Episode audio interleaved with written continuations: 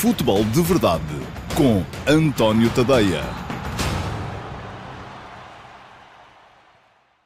Este é o Futebol de Verdade, edição de quinta-feira, dia 12 de setembro de 2019. Uma edição que volta à base, aqui, aos escritórios onde é feito geralmente o Futebol de Verdade. Acabou uh, a viagem pela Sérvia e pela Lituânia atrás da Seleção Nacional.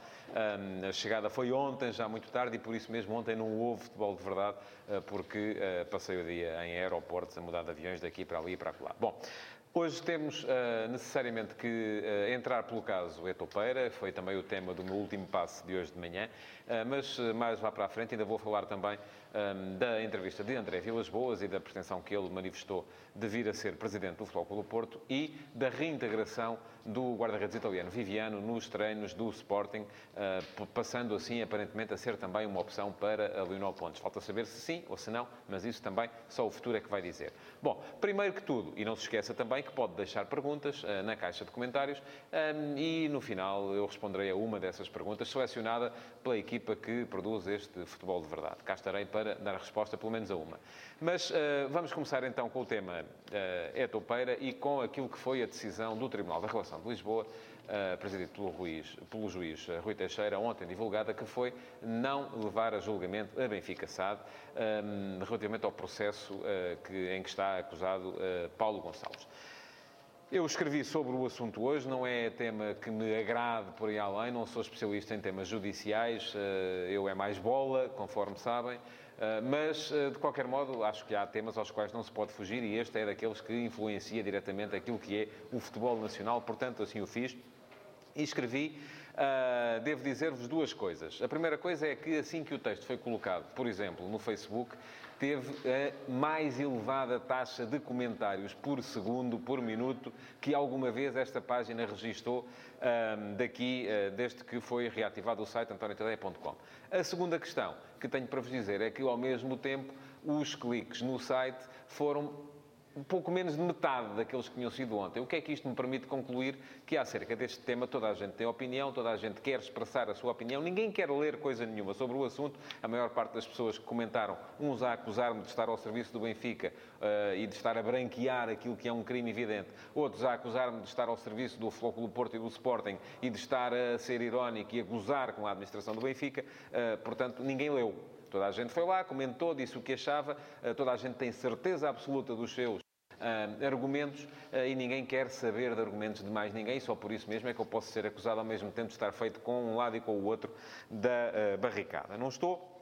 Estou feito com aquilo que é a minha maneira de ver as coisas e uh, foi isso que eu expliquei também uh, no, no, no, texto hoje de manhã, é que, e se quem quiser ler ele está lá, está em antoniotadeia.com, é que uh, nestas coisas eu só tenho duas alternativas. Ou acredito no Estado de Direito ou não acredito no Estado de Direito. E eu não vou dizer que acredito cegamente em tudo aquilo que o Estado de Direito me, me, diz para fazer, mas um dos pilares do Estado de Direito é a justiça e eu tenho mesmo que acreditar na justiça ou então mudar de país. Tenho que ir embora. Da mesma maneira que, se eu vou ao futebol, se eu não acredito em nada do que se passa dentro dos campos, se acho que os adversários estão comprados, se acho que os árbitros estão comprados, se já está tudo comprado, então deixe de ir, deixe de ver. Não faz sentido continuar a ver uma coisa que é seria, ou seria, do meu ponto de vista, completamente falseada. Assim, a mesma questão se coloca relativamente àquilo que os cidadãos portugueses pensam sobre o Estado de Direito de Portugal, sobre a justiça, que é um dos pilares desse Estado de Direito. Se não acreditamos na justiça, então mais vale mudarmos de país. E eu, até ver, acredito na justiça. E vou-vos dizer outra coisa. Acredito hoje como acreditei há uns anos, quando foi, por exemplo, o caso da Pito Dourado. E o que é curioso é que aqueles que hoje não acreditam, há uns anos achavam que não, que foi tudo bem e que uh, o apito dourado foi muito bem ilibado, o Futebol do Porto e Pinto da Costa. E aqueles que há dois anos achavam que era tudo uma farsa, hoje acham, não, não, os tribunais estão aqui uh, para servir o país. E eu, eu, eu, confesso, manifesto as minhas dúvidas, uh, acho muito improvável, e quem quiser ler, isso está lá explicado, que Paulo Gonçalves pudesse estar a fazer tudo aquilo que aparentemente fez, ou de que é acusado, sem conhecimento da administração da SAD, e por isso mesmo a minha conclusão relativamente a este tema é das duas uma. Ou os benfiquistas que estejam neste momento a não ida da, da Benfica SAD um, a julgamento estão a celebrar uh, a inocência ou estão a celebrar, mas nesse caso estarão também a celebrar a incompetência, porque uma administração que está ali sentada ao lado do seu principal assessor jurídico, o responsável pelos temas jurídicos na, naquela casa, e não faz a mínima ideia daquilo que ele anda a fazer para resolver os processos, tem que ser uma administração incompetente. E eu não acredito na incompetência das pessoas. Portanto, tudo feito. Aquilo que me parece é que uh, há um princípio na justiça, que é o princípio da, da em, na dúvida se tem que favorecer uh, quem se acusa, e neste caso não terá sido dado como provado, como absolutamente provado, que a SAD do Benfica tivesse conhecimento daquilo que foram os atos de Paulo Gonçalves. Um, se já são quatro os juízes a achar isso, quem sou eu para dizer o contrário? Agora, que há ali muita coisa que cheira a esturro, isso também é absolutamente evidente, mas o que vos digo é, se a Polícia Judiciária não consegue provar, se o Ministério Público não consegue sequer levar o Benfica, a Benfica Sada a julgamento, que poder temos nós, eu e você que está aí desse lado, para uh, decretar de repente a culpabilidade de uh, quem está a ser acusado, ou que neste caso nem sequer está a ser acusado. Portanto, tudo somado, aquilo que me parece é que uh, o Benfica não ganha nada com isto, tal como o Futebol Porto não ganhou nada com a questão do apito dourado. A única coisa que salta para cima do futebol, mais uma vez, é um manto de descredibilização uh, que não ajuda em nada, por exemplo, a, a, que os estádios tenham mais gente. E por isso mesmo, e ainda ontem o Fernando Gamito publicou uh, no antoniotadeia.com um texto sobre o estado em que estão os estádios da Liga Portuguesa, por isso mesmo também. Não é só por causa do preço dos bilhetes, não é só por causa dos horários estapafúrdios a que os jogos são colocados, é também porque as pessoas cada vez menos acreditam naquilo que, uh, estão, que lhes está a ser fornecido. E essa, sim, devia ser uma batalha importante para a Liga Portuguesa de Futebol. Bom, arrumada a questão, e eu suspeito que a pergunta que vem também vai ser sobre este assunto, e cá estarei para responder. Portanto, não vou dizer que esteja já arrumada a questão. Uh, é topeira. Uh, vamos uh, passar para os outros dois temas que prometi abordar no Futebol de Verdade de hoje. Primeiro, a questão Viviano. Viviano foi aparentemente reintegrado nos treinos do Sporting. E faz todo o sentido que o seja. Se o Sporting está a pagar e está a pagar bem para ter o guarda-redes italiano no seu plantel, eh, a não ser que seja fornecida uma razão ponderosa e absolutamente determinante para que ele não seja eh, incluído eh, como opção para o treinador, a única coisa que há a fazer, de facto, é colocá-lo à disposição desse mesmo treinador. Aquilo que e não é por questões eh, de proteção ao jogador, por questões eh, daquelas que o sindicato, e bem, com certeza, do sindicato dos jogadores está sempre a dizer que os jogadores não podem ser colocados a treinar à parte, é porque, eh, com certeza, que Viviano é um guarda-redes válido, já, já mostrou em algumas circunstâncias em Itália que o era, e porque, sobretudo, nunca foi devidamente explicado pela administração da SAD do Sporting um, qual é a razão para que ele nunca tenha sido sequer colocado como opção. É porque é caro? É porque o Sporting não acredita na possibilidade de ter uh, um uh, guarda-redes uh, tão, um, ou ter tanto do seu orçamento alocado para um guarda-redes que ainda por cima não convencerá quem decide, e aparentemente não convencia José Peseiro, como depois também não terá convencido Marcel Kaiser, ou só não convence quem está na administração da SAD. Enfim, tudo isso devia ser explicado aos sportinguistas, que têm o direito, naturalmente, de perceber por que razão é que pagam um milhão de euros por ano por um guarda-redes que nem sequer treina. Agora não, já está a treinar. Veremos daqui para a frente se é uma manobra de cosmética, se é mesmo só um, ir aos treinos para que o clube não seja processado, tanto no caso dele como no caso do brasileiro Mateus Oliveira, ou se de facto vão contar como opções e se justificarem nos treinos serão uh, eventualmente até convocados por Lionel Pontes para os jogos do Sporting. Eu acho que a baliza, não sendo uma zona em que o Sporting esteja particularmente carenciado, porque tem Renan, que é um guarda-redes, não sendo um guarda-redes de top, que acho que não é, é um guarda-redes competente. Tem Luís Maximiano, que é um guarda-redes promissor, uh, no qual até muita gente pretenderia que se apostasse desde já, uh, mas uh, ao mesmo tempo não tem assim tantas opções para poder dispensar a possibilidade de ter Viviano, que também, vamos lá dizê-lo, não é, ao contrário do que dizem muitos adeptos do Sporting, quase todos comprometidos com a anterior gerência, não é o melhor guarda-redes italiano. Não, não é. Tanto não é que ninguém em Itália lhe pagou também neste, neste mercado. não será também um jogador absolutamente incontornável no panorama do futebol italiano ou do futebol internacional neste momento, mas é uma opção e se está a ser paga, convém que seja de facto aproveitada.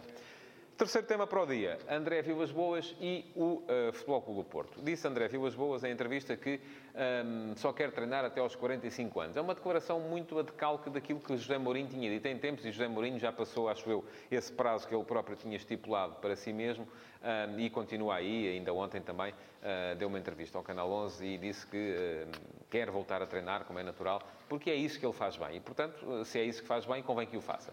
André Vilas Boas diz que só quer treinar mais uns 4 anitos e que daqui por 4 anos, com certeza, estará disponível para abraçar aquela que é a sua outra cadeira de sonhos. Já foi a cadeira de treinador no clube do seu coração, agora é a cadeira de presidente. E é suposto que essa cadeira vá ficar vaga mais cedo ou mais tarde, não é? Pinto da Costa não é eterno, vai envelhecendo, já é presidente do do Porto desde 1982, são 37 anos, uh, e por isso mesmo uh, chegará inevitavelmente à altura em que ele uh, terá de abdicar.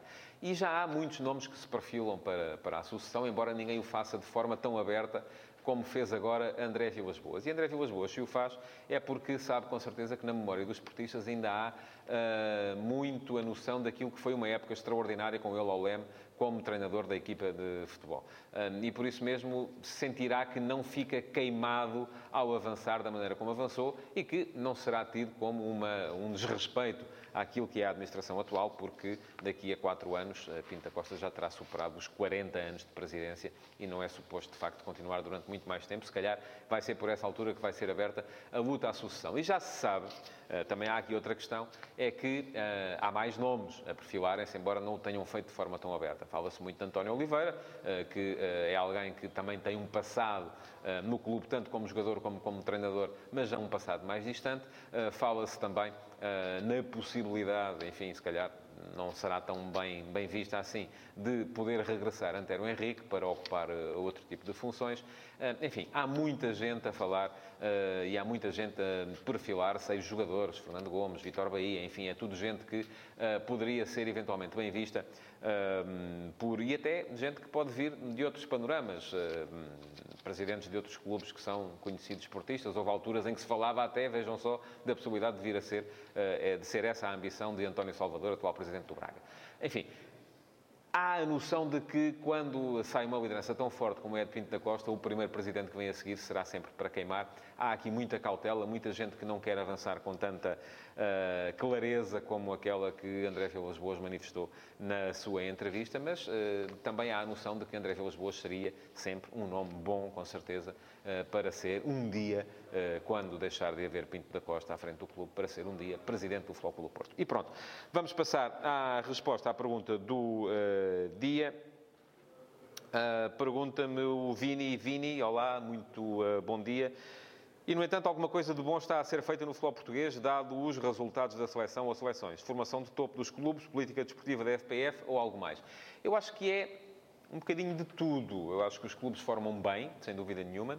Acho que a Federação Portuguesa de Futebol tem neste momento uma, uma política desportiva coerente e virada para o futuro, que uh, foram várias já as medidas que foram sendo tomadas, uh, no sentido de uh, poder potenciar mais esta nova geração e a criação das equipas B e a sua inclusão na, na, na, segunda liga aqui há tempos foi a primeira dessas medidas, mas tem havido mais.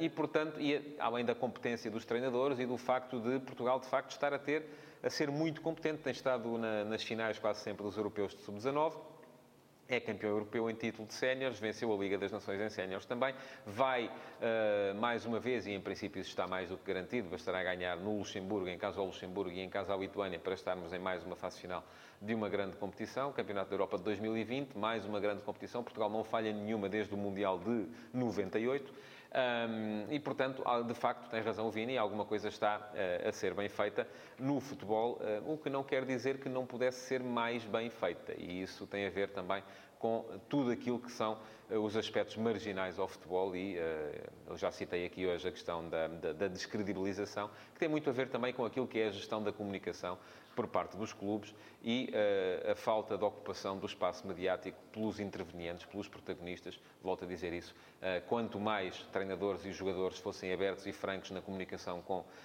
a comunicação social, menos espaço haveria para que as pessoas andassem a discutir nas televisões, até inclusive, tudo aquilo que são os aspectos mais negativos do futebol. Não quero dizer com isso, antes que me acusem, que esteja a defender que isto é tudo para varrer para debaixo do tapete. Não, não é. É para ser tratado nas devidas instâncias e para ser investigado, julgado se for caso disso. Agora, aquilo que eu não sou, volto a dizer, é juiz de tribunal. Não tenho uh, essa competência em mim. E pronto, muito obrigado então por terem estado desse lado. Não se esqueçam de uh, comentar, de reagir com likes, de partilhar este futebol de verdade para que os vossos amigos também possam vê-lo. É muito importante que isso aconteça.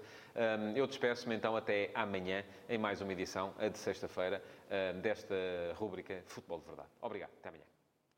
Futebol de Verdade, em direto de segunda a sexta-feira, às 12h30, no Facebook de António Tadeia.